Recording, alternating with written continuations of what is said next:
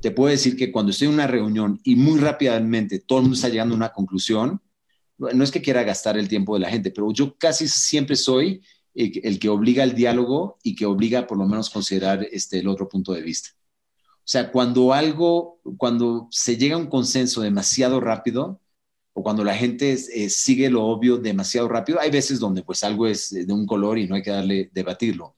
Pero muchas veces eh, la dinámica de grupo es que caes en groupthink. Hola, te doy la bienvenida. Yo soy Maite Valverde de Loyola. Y esto es Mentores. Cada semana te comparto la vida extraordinaria de héroes cotidianos en un solo podcast. Y estoy segura que encontrarás tu sentido de vida fascinante. Mentores. ¿Cómo estás? Te doy la bienvenida a este nuevo set. Mi invitado es un picudazo John Farrell. John Farrell fue director de Google México y director de YouTube Latinoamérica. Actualmente es fundador de JAX, el primer fondo de Venture Capital, que es capital de riesgo, en México, centrado en la industria legal emergente del cannabis. Y es Venture Partner de DILA, uno de los fondos de Venture Capital líderes en México. En esta entrevista, John nos comparte los cuatro requisitos que busca Google para contratar a personas para sus equipos de trabajo. La importancia de establecer objetivos trimestrales que harán que crezca tu negocio cómo aprendió a confiar en sus equipos de trabajo, la clave para tener éxito como emprendedor y también en el mundo corporativo, su pasión por la innovación, ir en contra del consenso y el qué dirán, su visión como inversionista en startups. Espero que disfrutes esta entrevista que te va a fascinar con John Farrell Vas a aprender muchísimo, me encantará saber qué es lo que más te sirve, qué es lo que más te gusta y compártelo y taguéame como Mentores con Maite y como Maite Valverde de Loyola. Te espero en todas las redes, Maite Valverde de Loyola y Mentores con Maite. Gracias por escuchar, gracias por compartir y que disfrutes y te sirva esta entrevista. Mentores. John, bienvenido, qué gusto que estés en Mentores. Un gusto estar contigo, Maite. Quiero empezar preguntándote de cuando estuviste en las Fuerzas Armadas en Estados Unidos. Eh, ¿Cuánto tiempo estuviste? Salí un año, hice Basic Bootcamp, que fueron 13 semanas, el MOS de seis meses, y después fue un compromiso de dos años, fueron un fin de semana al mes y dos semanas en el verano. Eh, justo cuando salí yo, este, a las pocas semanas fue Desert Storm que fue este, la operación en Kuwait, en Irak. Eh, entonces no, no, me tocó ver este combate, pero ahí estuve en la reserva por si algo pasaba. ¿Y eh, cómo eran los entrenamientos? Eh, rigurosos, demandantes, pero finalmente nada del otro mundo. O sea, se, se tiene que, o sea, creo que todo el proceso de entrenamiento militar es lograr tener este, infantes de marina que sigan órdenes para cumplir misiones y, eso requiere pues mucha disciplina y un eh, mando de comando y finalmente pues el mundo militar no es, no es para mí, o sea, no me quedé ahí porque me gustan más los, los ambientes como creativos, no me gusta tanto seguir ciegamente a la autoridad, pero creo que haber pasado por, por un capítulo como ese me sirvió de, de mucho. Lo, otro que me gusta mucho de las Fuerzas Armadas en, cualquier país, y sobre todo en los países donde tienes gente de varias clases sociales que, las integran, es que eh, pues llegas a ese denominador común y, como creo que se, genera un sentido de patriotismo y de misión de, país que, que a veces falta, ¿no? Donde cada, sobre todo lo vemos ahora, ¿no? Cada clase social está como eh, pensando solamente en lo suyo o en los suyos. Y yo creo que eh, lo ves en Suiza, lo ves en Israel, eh, lo ves en, los países donde hay, un servicio en común a través de toda la estrata social. creo que es algo positivo para un país. Pero bueno, eso sale de, la entrevista de hoy. No, ¿qué, es lo que, ¿qué es lo que más aprendiste de estar en las Fuerzas Armadas? ¿O algo que te marcó Em, ¿qué podría ser? Pues hay varias cosas, ¿no? físicamente te estás llevando al límite y hay algo que, no se lo atribuyo a la infantería marina, pero creo que los dicen los Navy SEALs. Eh, y, seguramente vas a ver varias referencias. Eh, cuando tú ya crees que no puedes más, cuando tu cuerpo ya estás aplastado, resulta que estás al 40%. Lo más seguro es que podrías hacer el doble de lo que acabas de hacer en cualquier reto que te propongas. Eh, puede ser que salgas lastimado y puede ser que no sea muy saludable, pero, o sea, saber que siempre se puede hacer más.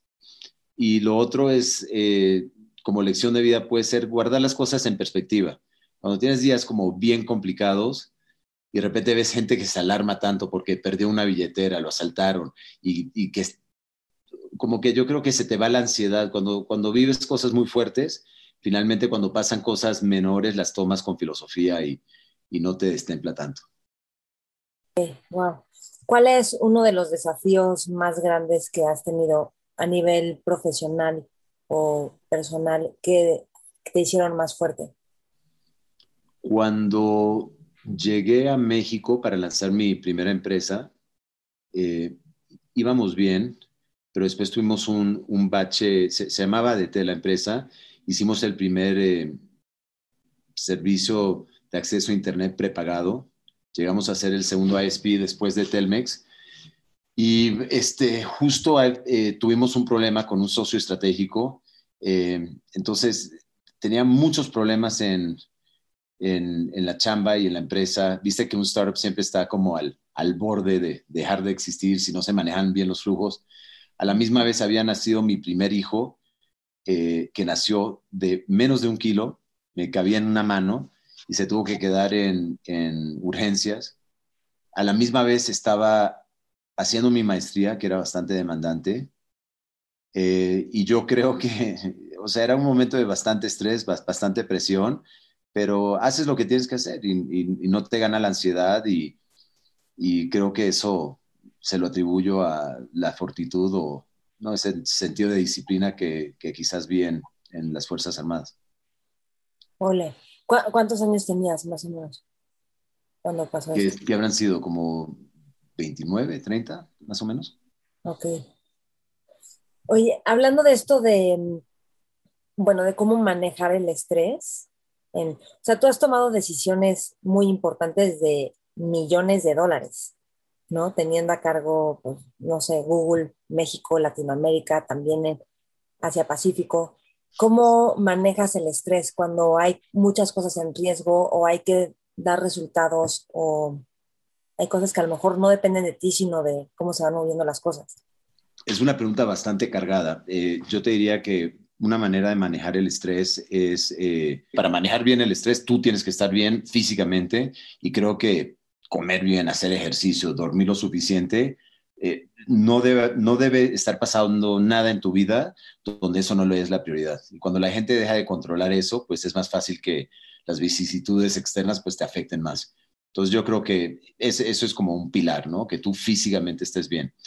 Y lo otro es eh, como aceptar la vida con cierto nivel de, como de misterio. Cuando te pasan cosas buenas, son buenas en realidad, o cuando te pasan cosas malas, realmente son malas. Hay tantos ejemplos que seguramente tú has vivido, me ha tocado vivir a mí, que de algo muy malo sale algo muy bueno, de algo que parecía que era bueno, este, sale algo malo. Hay un cuento de, niños, hay un libro de niños que se llama Panda Shorts, que le, leía yo a mis, a mis hijos de chiquito, que comienza con un granjero que pierde su caballo y llegan todos los vecinos a expresar su lástima y llega su caballo con otro caballo salvaje, entonces gana un caballo y llegan todos los vecinos a felicitarlo. Y cada vez que llegan los vecinos él solamente dice tal vez, el hijo se sube a un caballo, se rompe la pata eh, y llegan todos los vecinos a decir, oye, qué pena que se, lastimó tu hijo, pasó la milicia llevándose a, los niños pequeños de la aldea y no se llevaron a su hijo por tener la pata rota. Entonces, cuando las cosas parecen que son malas o cuando tienes retos, eh, creo que hay que recordar que hay como cierto misterio en la vida donde seguramente algo malo puedes rescatar algo bueno. Eh, eso no siempre aplica, ¿no? Hay, hay pérdidas trágicas y hay que tener conciencia de lo que estoy diciendo, ¿no? No, si perdiste un familiar ahora a COVID, pues que ¿qué puedes decir? No puedes aplicar fácilmente esa filosofía, pero a muchos de los problemas que, enfrentamos eh, se trata de cambiar tu perspectiva y no dejar agobiarte y ver, ver cómo en cualquier reto pues hay algo de oportunidad, algo que aprender y, y algo que avanzar. Sí, sí conozco ese cuento, que yo lo conocía como cuento budista. Sí, eh, Panda Shorts son todos este, cuentos pequeños de, de filosofía zen. Okay. Fíjate, también, este, o sea, yo no me considero una persona espiritual ni religiosa, pero si tuviera que adoptar alguna postura, se me hace que los budistas sí la tienen muy clara. Cuando nació, te dije, te mencioné ahora lo de, lo de mi hijo de, de un kilo. Tanta gente estaba tan aprensiva de que se iba a vivir, no vivir. Yo realmente estaba solamente disfrutando el hecho que en ese momento sí estaba, sin preocuparme tanto de qué podía pasar eh, si tuviera que, que suscribirme a una idea filosófica, religiosa, se me hace que la tienen muy clara los, los budistas. sí. Oye, a ver, cuéntame un poco, porque dices, ok, hay que cuidarla, que tú estés bien, la alimentación, ejercicio, y a qué hora tú te das esos momentos, porque, por ejemplo, cuando estabas en Google, dicen que llegabas a trabajar como a las siete y media de la mañana, tú ya estabas ahí. Normalmente a veces la gente hace ejercicio temprano, ¿no? A lo mejor lo haces más temprano o en la noche, pero en la noche es más difícil por todos los compromisos, ¿no? Que implica un trabajo de ese nivel. Más temprano, o sea, siempre, siempre me he despertado bastante temprano. Em, ¿A qué hora? Pero no creas, hay gente que tiene que ser a cierta hora, no lo hace. Cuando se puede temprano, este, por un tiempo también lo hacía, me escapaba a la hora de la comida y lo hacía, o en la noche. O sea, no soy, o sea, pareciera que porque llego tan temprano soy muy estructurado y lo soy, o sea, en el manejo de mi calendario, pero pues la hora la consigo, es fácil. El que, el que prioriza, el que dice que no tiene tiempo para algo, está diciendo que no está priorizando algo. O sea, tú rescatar una hora del día para hacer algo de ejercicio, no hay persona que no, no, no pueda no hacer eso. Ok. Em, John, ¿qué aprendiste? Viviste un año en China. Sí. ¿Qué aprendiste de vivir en China y de los chinos? Me fui, eh, ¿cuándo fue? En el 2005 a abrir este, canales de distribución para Google, a reclutar este, revendedores del servicio. Y llegando, yo ya había ido a Japón y a China, eh, ya había manejado los equipos allá y ya había interfaciado, pero no fue hasta que llegué a China que pasé de verlos como muy diferentes a nosotros a verlos. Eh, mi conclusión es que los vi esencialmente como latinos. Eh, tienen muchas cosas este, en parecido. entonces, o sea, pasando más tiempo ahí, los dejé de ver como una cultura tan exótica y, ya tratando más con las personas me di cuenta que, bueno, esencialmente somos todos los mismos. Ese fue como un aprendizaje, ¿no? Al pasar más tiempo, como que te, te acomodas. Em, lo otro que, que, aprendí estando ahí, bueno, curiosamente en, en, el tiempo que estaba en China, también estaba manejando el equipo de desarrollo de los negocios de Japón.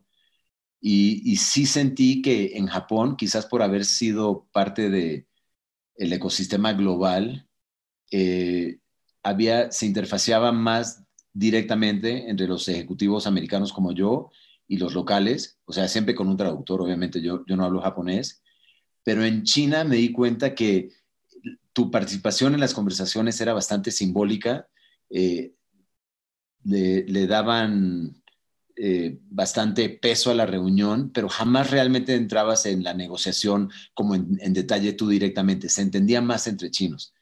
Eh, y yo, creo que con el tiempo eso va a cambiar, eh, pero yo me frustraba inicialmente porque yo quería como participar más activamente.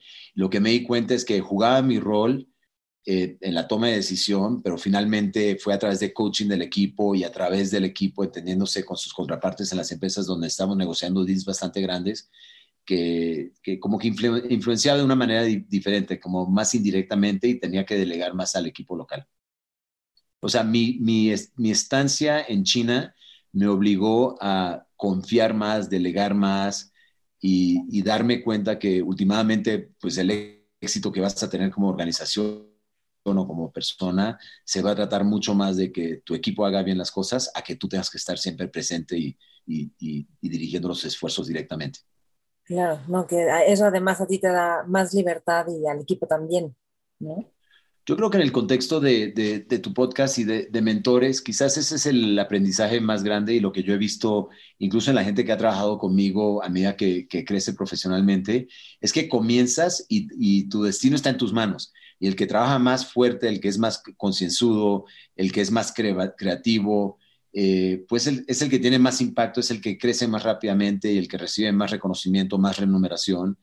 Y hay un momento de inflexión y es difícil para los que somos muy hands-on, eh, donde tu impacto realmente depende, o sea, la forma en que magnificas ese impacto es a través de los equipos que contratas, cómo los cocheas, dejando que ellos sean lo que tú hacías antes y, de esa manera eh, maximizar el rendimiento de una organización.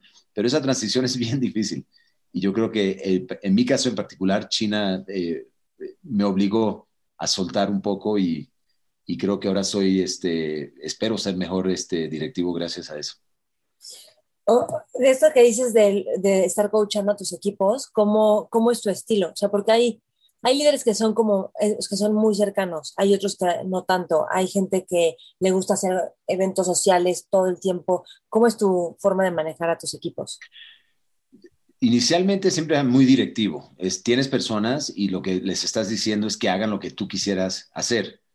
Eh, eso pues realmente eh, limita a las personas y trabajar bajo gente con ese estilo es muy frustrante no sé si tú a lo largo de tu carrera has tenido diferentes tipos de jefes, pero ¿cuáles son los que típicamente te gustan a ti? Si eres una persona capaz, lo que más te gusta es que te den latitud, que tú resuelvas los problemas y que tengas alguien que te pueda guiar si es necesario o ayudarte a conseguir recursos si es necesario, pero típicamente no quieres que alguien te esté diciendo qué hacer todo el tiempo.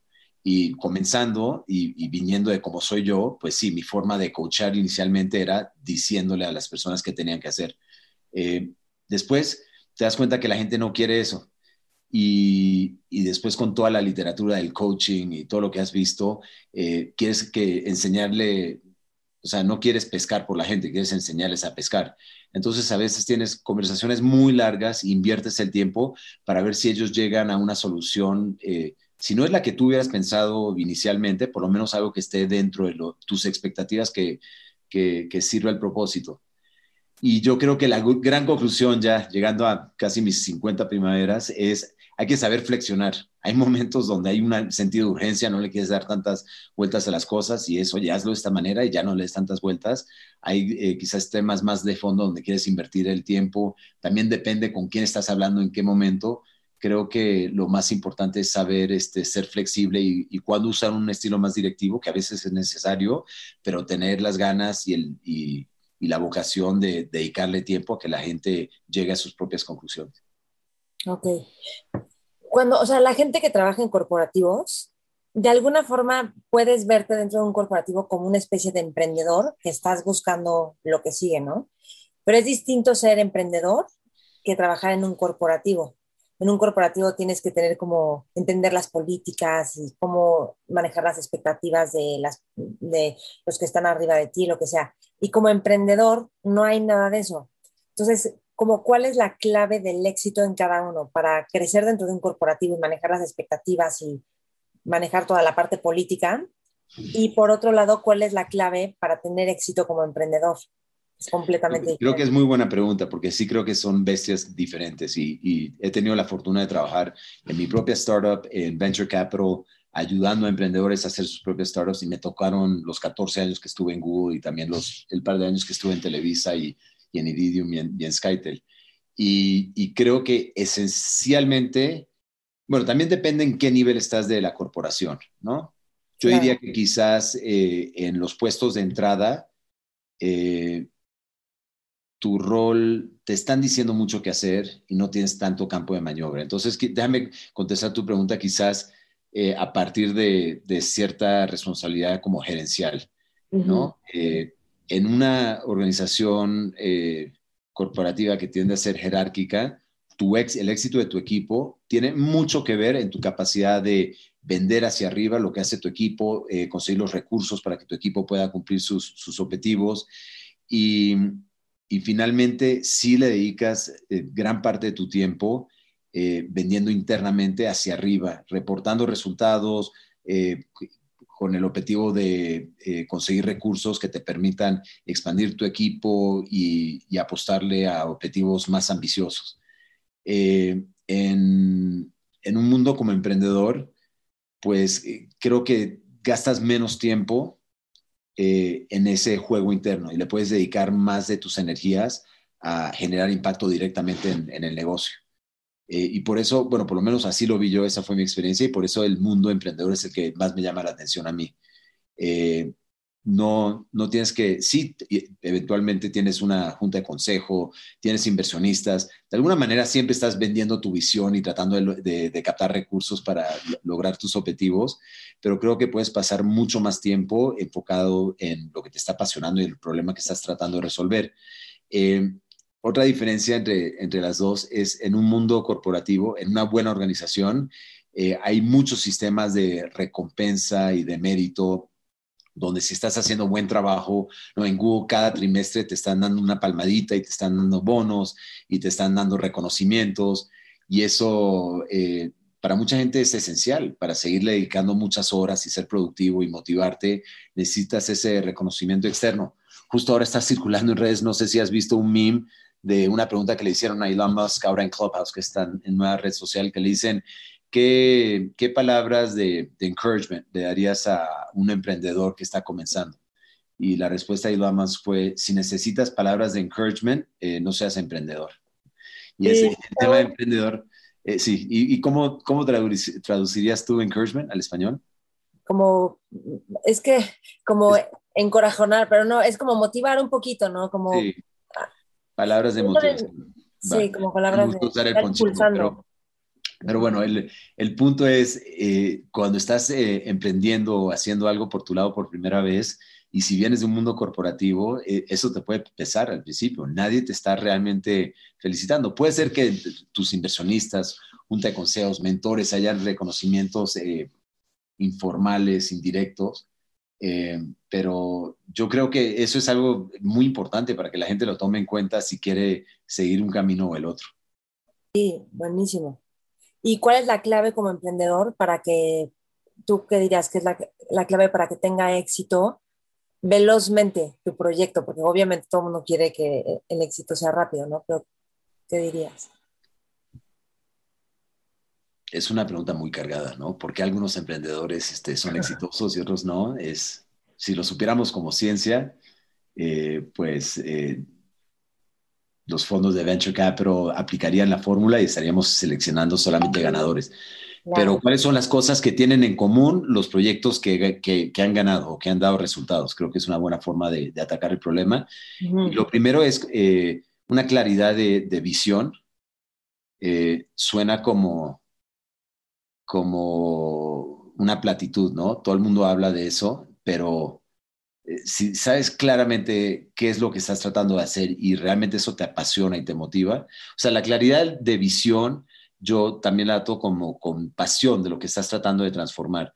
Eh, si ves este, empresas del portafolio de Dila, por ejemplo, Ben Frank, aman los lentes, aman su marca, quieren, sabían que había una necesidad donde habían lentes chapas o de marca a precios exagerados y, realmente hay una, una pasión por lo que están haciendo. Eh, Creana, donde yo estoy en la Junta de Consejo, están transformando la educación de, la región y sí quieren generar retorno y quieren dar este, un buen rendimiento para sus inversionistas y hay una motivación económica evidente, pero eso no es lo que está levantando a, Diego y a, y a, Fico todos los días. Ellos están viendo que en Latinoamérica, donde hay tantos jóvenes, las instituciones públicas no se van a dar abasto eh, las eh, universidades privadas eh, de varias maneras, muchas son muy deficientes y la tecnología y soluciones como Creana realmente es la forma en que Latinoamérica va a llegar a, su potencial. Entonces, si, yo hablo de todos los emprendedores con los que colaboro, que, de entrada les va bien, tienen una claridad y mucha pasión sobre su objetivo. ya de ahí, en la ejecución, pues el primer paso es armar equipos extraordinarios. Y ahí eh, Google creo que ha escrito mucho sobre esto, el, atraer el mejor talento y, poder identificarlo y, mantenerlo eh, es un reto. Y eso tiene que estar en el centro de cualquier organización efectiva. Em, y bueno, ahí podríamos eh, entrar en mucho detalle, pero lo primero es saber bien qué estás buscando.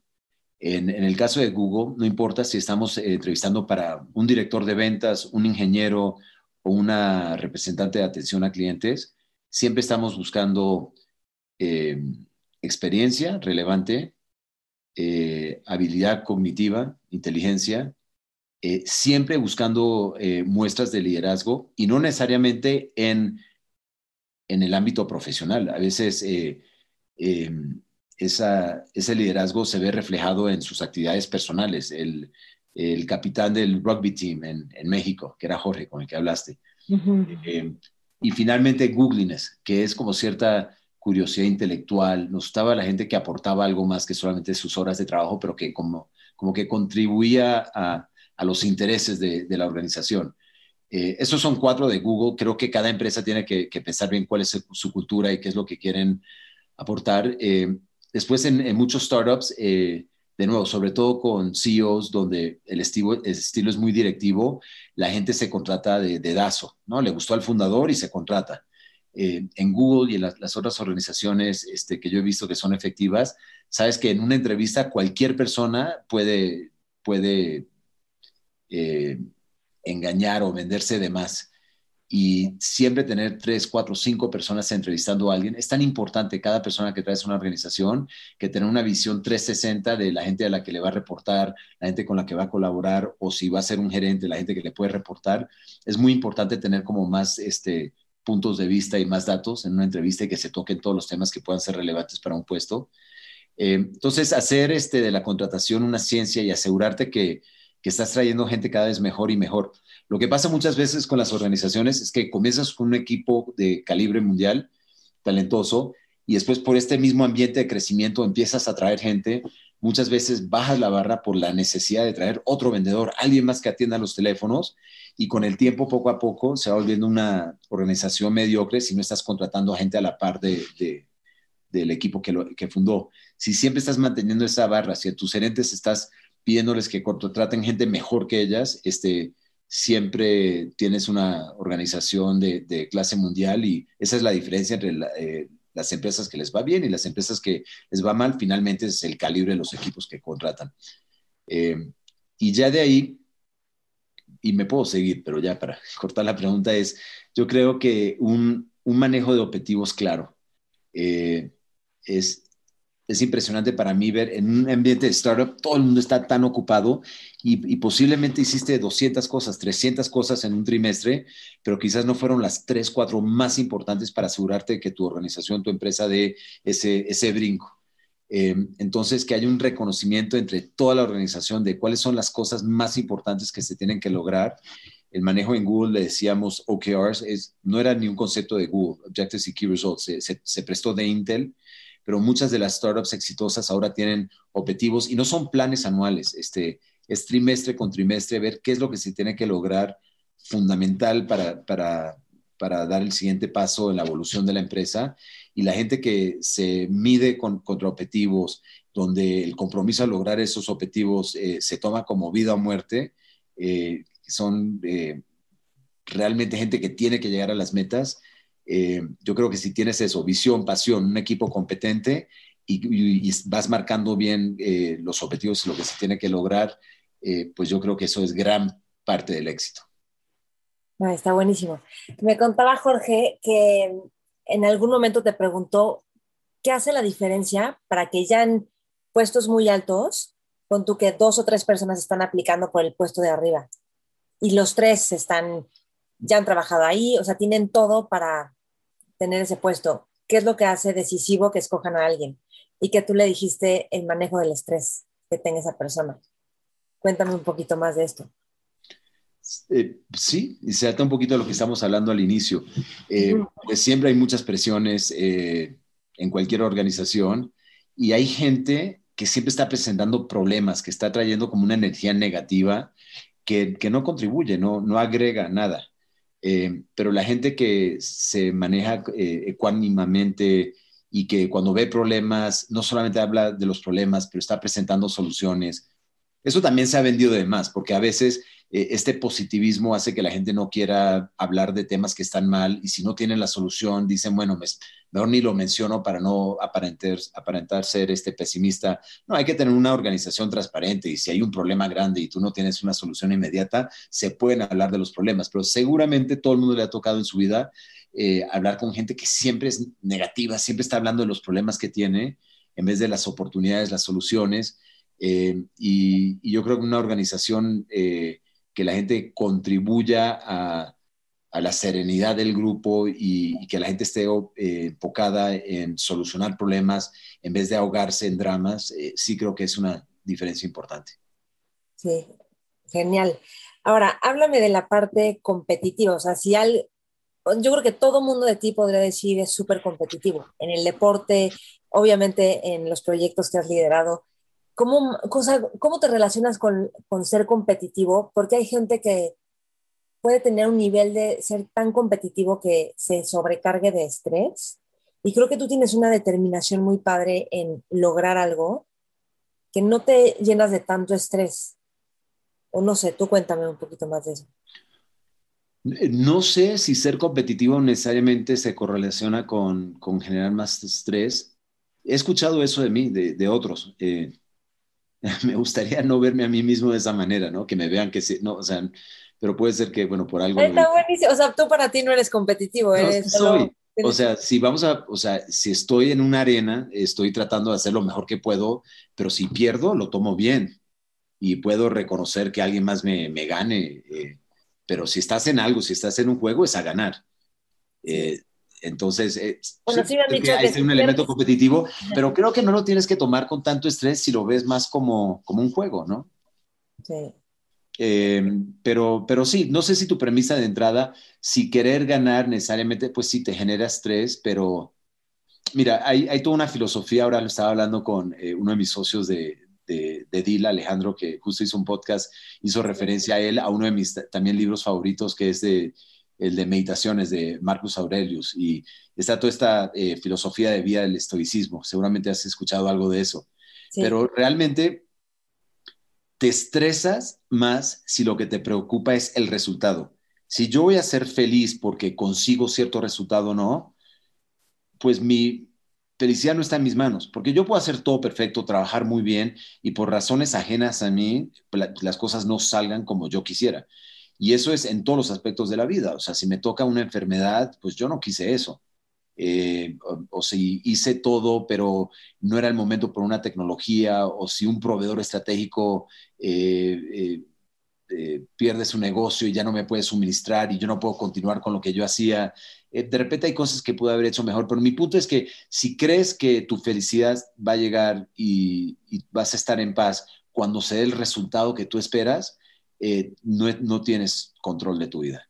Si tu felicidad se basa sabiendo que lo que está en tus manos tú lo vas a hacer de la mejor manera posible, con toda tu buena voluntad, eh, con conciencia, entonces el resultado final pues ya te importa un poco menos. Ahora, lo digo fácilmente, sé que hay momentos donde sí te duele haber perdido algo, hubieras querido que tu negocio fuera exitoso y, no lo fue.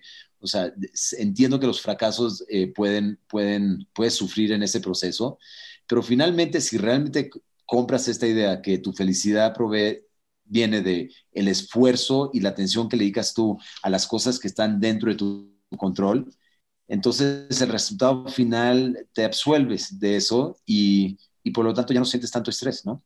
Si tú sabes que hiciste todo lo que pudiste hacer en cualquier circunstancia, en cualquier reto que estás enfrentando, entonces si las cosas salen o no como tú hubieras querido, pues ya, ya no tienes que sufrir por eso. O sea, tú hiciste lo que pudiste. Y si defines tu vida así, que es uno de los pilares del estoicismo, pues yo creo que tienes bastante paz y serenidad. ¿Quién es un hombre que, o mujer que admires, que sea como una especie de guía o mentor para ti? Y puede ser alguien que ya murió o alguien vivo que, que sí te ha guiado.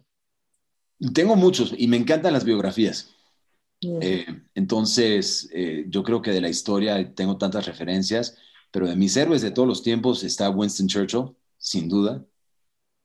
Em, el león de Inglaterra en la Segunda Guerra Mundial. Em, también pensando en los Estados Unidos, Alexander Hamilton, mi hijo Alexander, eh, justo había terminado la biografía de, de Churchill, de, Hamilton, y, por eso se llama mi, hijo Alexander. Eh, entonces, típicamente lo que tienen en común creo que son como voces que están dispuestas a ir en contra del consenso, la mayoría, que como que tienen una convicción en sus propias ideas y no se dejan como influenciar tanto eh, por el qué dirán o por las expectativas de otros.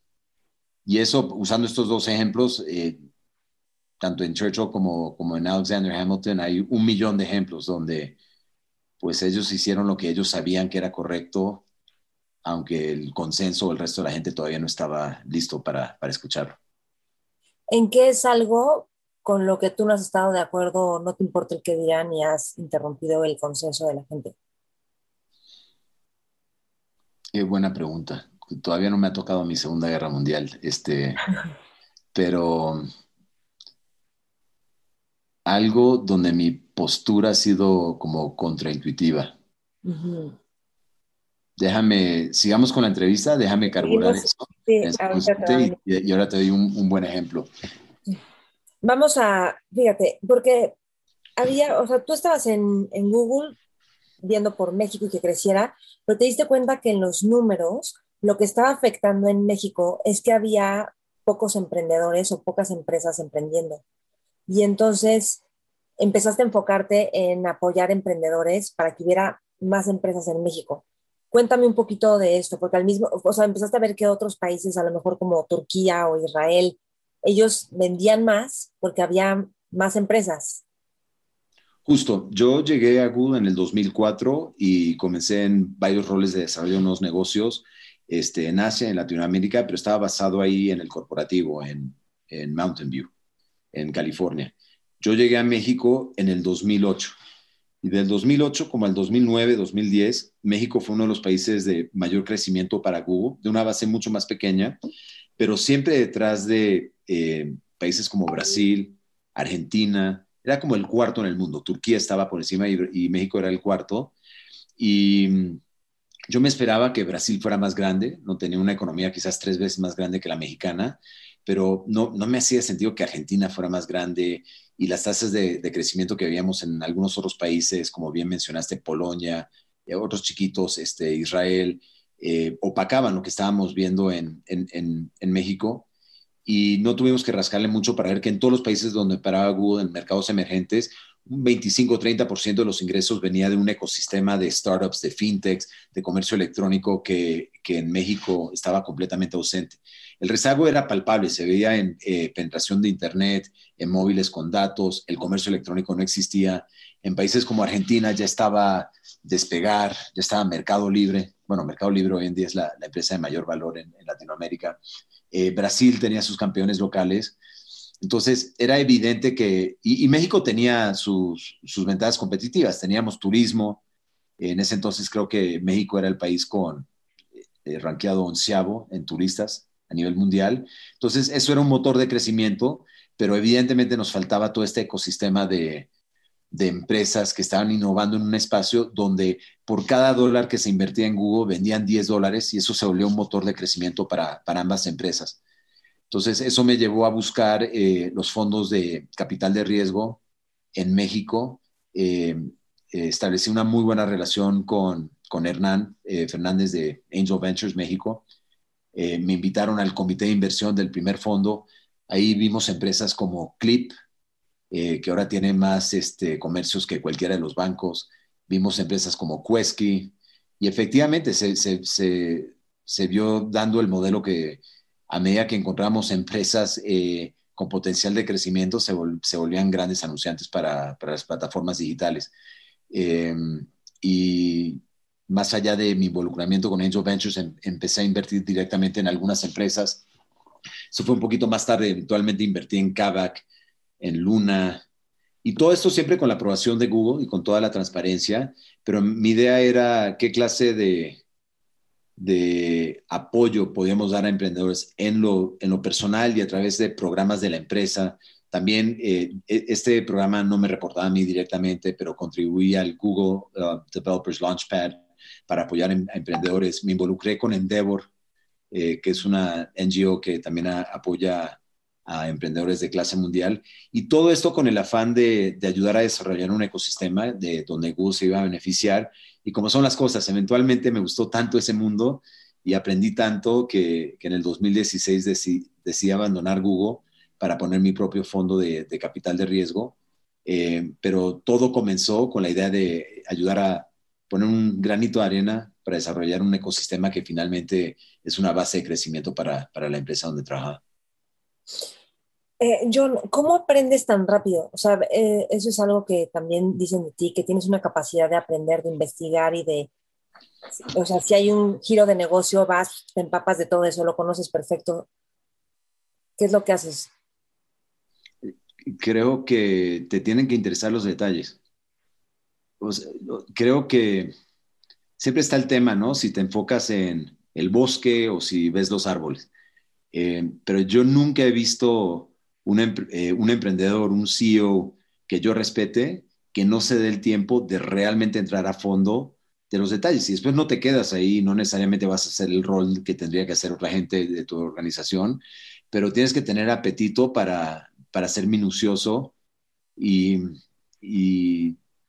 por eso me, ha dado mucho gusto este, trabajar con, gente como Alejandro Díaz Barroso y Eduardo Clavé en Dila, en el Fondo de, Capital de Riesgo, donde soy socio ahora, eh, porque cada vez que analizamos una oportunidad, realmente nos metemos hasta la cocina para, entender la, dinámica, el modelo de negocio, la industria donde opera, y, hay gente que se queda demasiado superficial y que no está dispuesta a poner el trabajo a tratar de entender más a fondo. Entonces, creo que es, tienes que tener como una curiosidad intelectual real, te quiere, tienes que querer aprender de, nuevos temas y tienes que poner el esfuerzo y el tiempo para lograrlo.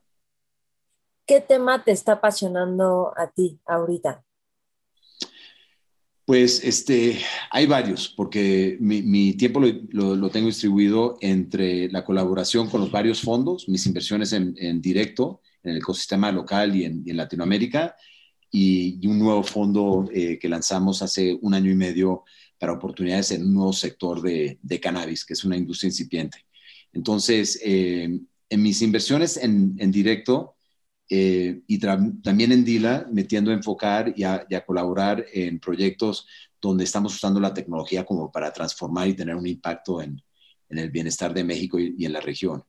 Y ahí te mencioné este, empresas como Creana, pero colaboro con Kinedu, que es una aplicación para Early Childhood Development, eh, em, emprendedor extraordinario, Luis Garza, eh, Emptor, Background Checks, a medida que eh, salimos del modelo tradicional de, de empresas que contratan directamente a sus empleados a modelos más como Uber, Airbnb, donde eso se le ha denominado como el gig economy, necesitamos, ya, muchas veces no, no tienes una empresa respondiendo eh, directamente por el empleado y sin embargo tienes la expectativa, ¿no? De cuando te llega un Uber que vas a estar en manos seguras. Entonces hay empresas como Mtor que están ayudando a verificar la identidad y, y, el, y, el, y hace background checks sobre, sobre Didi, sobre Uber. Están trabajando ahora con Corner Shop. Y creo que eh, cuando estamos viendo cómo la economía se está moviendo más a estos eh, modelos de contractores independistas, esta clase de herramientas se vuelve cada vez más necesaria. Eh, estamos viendo empresas como Hitsbook eh, para campañas usando UGC. Entonces, siempre estamos hablando eh, del uso de tecnología para, para resolver problemas en, la región y eso me apasiona y, las empresas con las que colaboro creo que tienen un potencial enorme y estoy muy agradecido de, ser parte de ellas. La, la más reciente también ahora una inversión en directa que hice fue Mosper, que es este, una tarjeta de crédito para, para niños, es herramientas para los, que los papás puedan darla el domingo a sus hijos, pero atarlo contra tareas, eh, un modelo como el de Green Day los Estados Unidos y te lo, se los recomiendo a todos tus, eh, todos los que siguen tu podcast, pues si tienen hijos es una gran herramienta. Entonces, eh, esa aplicación de tecnología para resolver problemas locales me encanta. Eh, y después estoy muy apasionado eh, con todo lo que está pasando en el mundo del cannabis. Eh, se me hace absurdo, ridículo que por tanto tiempo la planta ha sido prohibida. en los Estados Unidos se tomaron estas medidas este, bajo Nixon, lo siguió el resto del mundo, pero la planta ya lleva con nosotros más de dos milenios con toda clase de, aplicaciones medicinales eh, y estamos viendo una ola de legalización que comenzó curiosamente en Uruguay, en Canadá, después ya a nivel federal, en los Estados Unidos ya hay 33 estados con uso medicinal, dos estados con uso lúdico y seguramente has visto que México está también a punto de legalizar. Eh, creo que es una de las eh, iniciativas de ley este, positivas para el país que, estamos viendo en este gobierno. Y, y, bueno, eso es el nacimiento de una nueva industria y está generando todo tipo de, de oportunidad para aplicaciones médicas, eh, aplicaciones industriales. Yo no sé si tú sabes, pero el cáñamo antes se usaba para las fuerzas navales de, de España e Inglaterra, obligaban a que sus colonias producieran cáñamo para las velas de sus fuerzas navales. Eh, es un, se, se, crean textiles este, eh, a muy bajo costo y hoy estamos viendo una empresa en la que invertimos recientemente, está viendo cómo hace eh, nuevas, eh, nuevos materiales biodegradables usando cáñamo. Entonces, es, es, una industria que promete tanto. En los Estados Unidos eh, parece que va a ser una industria de THC como de 35 mil millones de dólares para el 2024. si agregamos CBD y los otros cannabinoides, podría ser otros 20 mil millones. En México se, se, estima que en un par de años podría ser una industria de 2, 3 mil millones de dólares sin considerar las aplicaciones industriales y estamos en el primer inning, estamos viendo el nacimiento de una nueva industria y, y eso también me tiene muy emocionado. ¿Cómo te actualizas de qué es lo que sigue y todos estos temas de innovación? ¿Qué lees o vas como a pues, Sí, trato de leer y encontrar tiempo. Cada vez es un poco más difícil, pero trato de mantenerme al tanto de, de tendencias. Eh, eh, después tienes que como discernir entre lo que hace mucho ruido y lo que realmente puede llegar a ser relevante ahora como en un corto plazo en lo que estamos haciendo. Eh, pero mm, finalmente eh, el tiempo que estuvo en Google me dio como mucha visibilidad a, a, las apuestas que están haciendo las empresas de tecnología a nivel global. En México a la fecha típicamente no hemos visto como tanta eh, innovación local tecnológica. Lo que estamos haciendo es tomando tecnología existente y aplicándola a resolver problemas locales, pero eso está cambiando y ya, ya empezamos a ver tecnología que se está desarrollando localmente. Eh, pero, o sea, sí creo que la respuesta a tu pregunta es que tienes que estar leyendo constantemente. Y, y las áreas donde yo me trato de empapar más todo el tiempo es qué está pasando, por ejemplo, con inteligencia artificial y robótica. Creo que es un espacio súper interesante donde estamos viendo el principio de las aplicaciones y, bueno, llevado a su nivel máximo vamos a tener este, vehículos autónomos, pero tanto en la cadena de valor hay, hay, hay tanto donde la inteligencia artificial se puede aplicar para, para ayudar a, empresas en cualquier industria, que creo que ahí hay mucho por continuar investigando. Eh, todo el mundo de, de 3D printing, eh, el mundo de quantum computing. Hay cosas que no, quizás no son tan relevantes en el corto plazo y para las inversiones que estamos haciendo en México hoy, pero creo que mantenerte al tanto de estas tendencias globales eh, y ver eh, pues en qué momento se van a poder hacer apuestas locales. Eh, yo estuve muy metido en tratando de entender más a fondo aplicaciones de inteligencia artificial. No había visto realmente oportunidades en México, pero ahora resulta que hay un grupo, por ejemplo, de israelíes que llegaron a México con tecnología propietaria para mover todo el modelo de medicina a un modelo preventivo. La empresa se llama Specta y básicamente permite con un celular, te, toma y, una imagen de tu cara, te toma la temperatura, tu pulso, tu BMI, tu Body Mass Index, mucho de lo que podrías hacer con un Apple Watch o con un Fitbit, pero eso tiene otro costo y la gente ya tiene un celular. Entonces están trabajando, agarrando datos con el IMSS y ahora trabajando con eh, aseguradoras privadas. Y la idea es ¿Cuánto podríamos este, reducir gastos eh, médicos si en vez de esperarnos a que llegue el diabético en una urgencia al IMSS, a una amputación, si hubiéramos podido ver su, presión arterial que en los últimos seis meses se venía deteriorando y poder haber hecho algo de manera preventiva. Eh, otra empresa también aplicando inteligencia artificial para temas muscoesqueletales es, es Movado, donde pues es, enorme la cantidad de gente que tiene algún tipo de dolor por trabajar en fábricas, trabajar en talleres, y si se pudiera hacer algo de rehabilitación eh, de terapia eh, de manera proactiva, temprana, sin tener que esperar a la cirugía. entonces, para mí es, bastante emocionante ver cómo algunos modelos ya de tecnología ya se están aplicando en, México y en la región y, pues para entender cómo se aplican estas soluciones y, si realmente son viables o no, pues tienes que estar empapado y estar leyendo todo el tiempo. ¿Qué es quantum computing? Típicamente, bueno, nuestro sistema de cómputo es binario, ¿no? Hay una luz o no hay una luz, y son con unos y ceros, este, es que podemos tener este, esta conversación con Zoom. Es algo como fascinante. Lo que ha pasado a, lo largo del tiempo es que tienes la, la ley de Moore, que cada 18 a 24 meses se, se duplican la cantidad de transistores en, en un chip, de tal manera que tu capacidad de procesamiento básicamente ha seguido una curva exponencial y por eso es que hoy en día tenemos en nuestro iPhone más este, o nuestro Android, más este capacidad de cómputo que las primeras computadoras que ocupaban edificios enteros. Eh, cada vez se fueron condensando y se, pudo, se, pudo, procesar más información, pero siempre la dinámica era binaria, uno o cero. Y en el tema del cómputo cuántico, eh, un electrón puede tener más de dos estados. Entonces, es pasar a todo el, sistema de chips, donde puede ser 1, 0, a tener eh, posiblemente 4, 6, 8 estados o más. Eh, y, eso podría dar un brinco en nuestra capacidad de procesamiento. Y hoy en día no, no tenemos concepción de qué nuevas aplicaciones podemos desarrollar gracias a esa capacidad de procesamiento. O sea, cuando se hicieron los primeros transistores y los primeros chips, jamás pensamos que eso iba a terminar en redes sociales y nuestra capacidad de transmitir video a la velocidad que lo estamos haciendo para tener esta videoconferencia.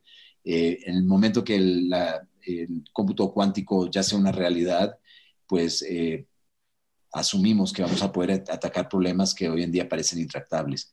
Eh, en medición de, de, quizás el clima, predecir huracanes y quién sabe qué clase de aplicaciones comerciales. Está increíble. Hay una frase que dice algo así como, la tecnología de una sociedad avanzada es casi indistinguible de la magia. Pues sí. Em, para ir cerrando, ¿ya te acordaste de en qué, estás, en qué eres irreverente? Bueno, eh, más que, más que me quedé pensando en tu pregunta y más que traer como un ejemplo a la mesa, eh, porque me vienen uno o dos, pero quizás no, no son como para compartirlos este, públicamente, porque fueron como quizás situaciones este, tensas con, con empresas que quizás no, no les gustaría que hablara de, lo que tuvimos que hacer en algún momento.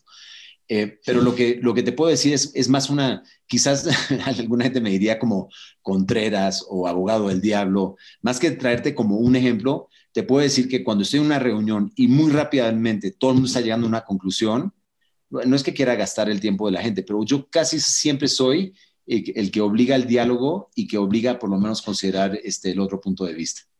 O sea, cuando algo, cuando se llega a un consenso demasiado rápido, o cuando la gente eh, sigue lo obvio demasiado rápido, hay veces donde pues algo es de un color y no hay que darle, debatirlo. Pero muchas veces eh, la dinámica de grupo es que caes en groupthink.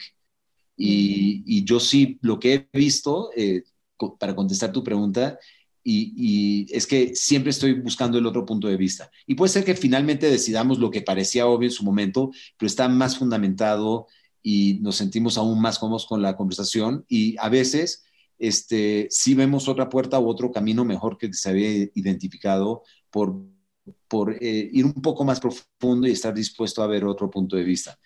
Eso yo creo que en los negocios es muy valioso. En, mis relaciones personales a veces este, trae problemas, porque invariablemente tengo un problema con eh, un hermano, un amigo, mi novia, eh, que me llegan con un problema y están defendiendo su punto de vista y mi mente siempre se va a ver, oye, pero tú has considerado cómo lo está viendo el otro lado, pero tú, tú me dices esto y yo siempre estoy como por algún motivo, ya como eh, parte de mi personalidad, como obligando a que la gente siempre considere otras perspectivas y, y bueno, como Contreras, abogado del diablo, eh, eso te sirve bien en algunas dimensiones, en algunas otras este, la gente lo, único que necesita es empatía o no necesita tanta discordia. Entonces, eso también hay que saber flexionarlo y no siempre aplicarlo.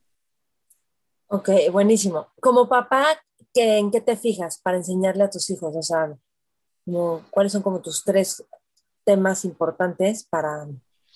Curiosamente, eh, ahora que estamos hablando del estoicismo, yo trato de, de convencerlos que el resultado final no es lo que me importa. O sea, si sacan la A, no es lo más importante. O sea, si veo unas, eh, cuando me llegan unas calificaciones, no me voy a ver este, la nota de una, sino los comentarios del profesor y si le están echando ganas o no. Entonces, lo primero es eh, que se encarguen ellos de, realmente entregar todas sus tareas, de como tener conciencia, de que les apasione y que tomen como responsabilidad de sus propias vidas. Eh, entonces, creo que de alguna forma soy congruente con lo que te acabo de decir, que, es importante en mi propia vida, es tratar de, enseñarles lo, mismo a ellos. Eh, lo otro es, este, es que lo más importante que le podemos enseñar a nuestros hijos es que sean empáticos y que sean buenas personas, ¿no? No todo se trata de cuánto pueden producir o sacar buenas notas, pero que tengan empatía, conciencia y consideración con los demás. Eso es algo como imperativo para mí. Y finalmente, que tengan su propia voz. Eh, de nuevo, que no les importe ir en contra de, del consenso, que no les importe el que irán, que, que sean como fieles a sí mismos y, ¿no? Hacerlos personas como independientes y, y con caracteres fuertes, este, para sobrevivir este, y ser felices en esta vida, ¿no? Creo que la gente que, cuya felicidad depende de lo que opinen los demás de ellos, pues típicamente no, no son muy felices. Dame un ejemplo en donde les estás enseñando a que no les importe lo que piensen los demás y que sean ellos mismos. Pues mi hijo de 18 años, eh, que es muy buen estudiante, ahora está aplicando a las universidades, este, a lo largo del último año y medio este, tuve que aceptar yo lo mismo que le enseñé a él. Tiene el, pelo blanco este, y es este, una persona este, eh, eh, enamorada del teatro, eh, quiere hacer su carrera en stage management y, eso lo pone, es un niño muy diferente a la mayoría de, de, los niños que quizás entre los 16 y 18 años les interesaba más el fútbol o este, entrar en otros temas de interés. Y él desde chiquito, pues eh, siempre ha tenido mi apoyo, el de su mamá, para, para seguir lo que, lo que más le ha interesado. Y es una persona más ecléctica, eh, brillante, y, yo estoy muy orgulloso de él. Y es más diferente que mí y, y lo admiro por eso, este, porque él ha seguido su propia voz. Mm, blanco dices porque se pintó el pelo blanco, porque está acá. No, sí. Por loco.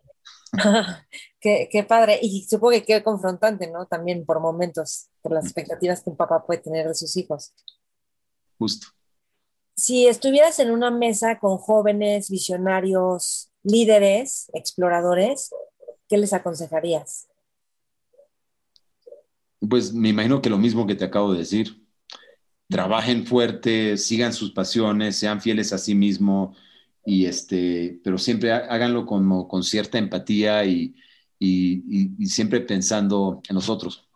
Eso es algo que, o sea, o sea por un lado, o sea, sí me encanta el, el, punto de vista de la meritocracia y Ayn Rand y que lo más importante es el individuo y, me suscribo a ese punto de vista, ¿no? Eh, todo el mundo, la sociedad sería mejor si todo el mundo se encargara de sí mismo de sus familias y si lo hiciera muy bien, este, pues no tendríamos muchos problemas que tenemos hoy. Pero si tú crees que con trabajar, hacer dinero y pagar tus impuestos estás haciendo lo suficiente, no, no piensas en, en quizás que eres parte de una comunidad mayor, eh, pues los riesgos los estamos viendo en todo el mundo. Yo no sé si te, te comenté, pero yo eh, crecí en Venezuela. O sea, cuando yo estaba en Venezuela de niño, Venezuela era uno de los lugares más hermosos del mundo, con todos los problemas que puede tener un país en desarrollo en Latinoamérica pero el, chavismo, en que Chávez llegó al poder, este, todo lo que ha pasado, la destrucción del país, eh, en gran parte fue porque se generaron dos clases sociales y, no se hizo más para pensar en una comunidad como más este, extensa. Y yo creo que en todo el mundo, este sistema capitalista que nos ha funcionado tan bien, del cual soy parte, o sea, soy un enamorado del capitalismo. No hay nada que me apasione más que pensar en un emprendedor jugándose sus ahorros por querer traer un producto o servicio a la vida y que sea muy exitoso y que genere trabajo y valor. Eh, eh, realmente eh, estoy enamorado de esa, de esa narrativa y por eso hago lo que hago hoy en día que estoy en, el mundo de Venture Capital. Pero si crees que hasta ahí está tu responsabilidad y que no tienes una responsabilidad mayor de ayudar a, arreglar problemas que nos afectan a todos, pues eventualmente pues el orden político, económico puede llegar a cambiar y eso sería una tragedia. Ya hemos visto qué pasa cuando cambia. Entonces, si no lo haces por humanidad y por empatía y por conciencia, hazlo por eh, tu propio interés y el de tu familia. Eh, como sociedad tenemos que asegurarnos que este progreso que estamos viendo este, pues sea compartido más equitativamente y, y esa, esa sería una recomendación. Si de tus pasiones, sé muy exitoso, solamente acuérdate de eh, aportar tu granito de arena a ayudar a solucionar problemas que quizás hoy en día no te están afectando a ti en directo. Genial. ¿Algo más que quieras agregar, John? No, Maite, agradecerte a ti este, esta oportunidad y saludar a, todos los que te siguen y desearte mucho en, en, tu aventura. Tú estás emprendiendo en esto también, ¿verdad? ¿Cuánto tiempo llevas con tu podcast? Con este desde julio, seis, siete meses, siete, ocho meses. Sí. Muy bien, pues todo el éxito. Pero hice una empresa el año, hace un año justamente. Sí, ha sido emprender varias cosas. Va. Y me fascina. Entonces sabes mucho de lo que te estoy este, diciendo que vemos. Lo, hemos, hemos vivido mucho de lo mismo. Sí. Bueno, pues a mí me encantará aprender mucho más de ti. Y gracias, John, por esta entrevista, por este tiempo. A todos los que nos están escuchando, si te gustó esta entrevista, compártela con otras personas y que compártenos qué es lo que más te sirve, qué es lo que más te gusta y tagueanos mentores con Maite. Yo Maite Valverde Leyola y tú no usas mucho redes, ¿verdad? Este, bueno, un poquito, este, pero no, no mucho, la verdad. Sí. Bueno, John Farrell. Ah, eh, ¿qué, será? Tengo J. Farrell D en Twitter. Muy activo, no. Sí, la verdad es que no, no van a escuchar mucho de mí en redes. no, no, ya sé. En persona. Ay, John, qué honor. Gracias, gracias. Suerte. Mentores.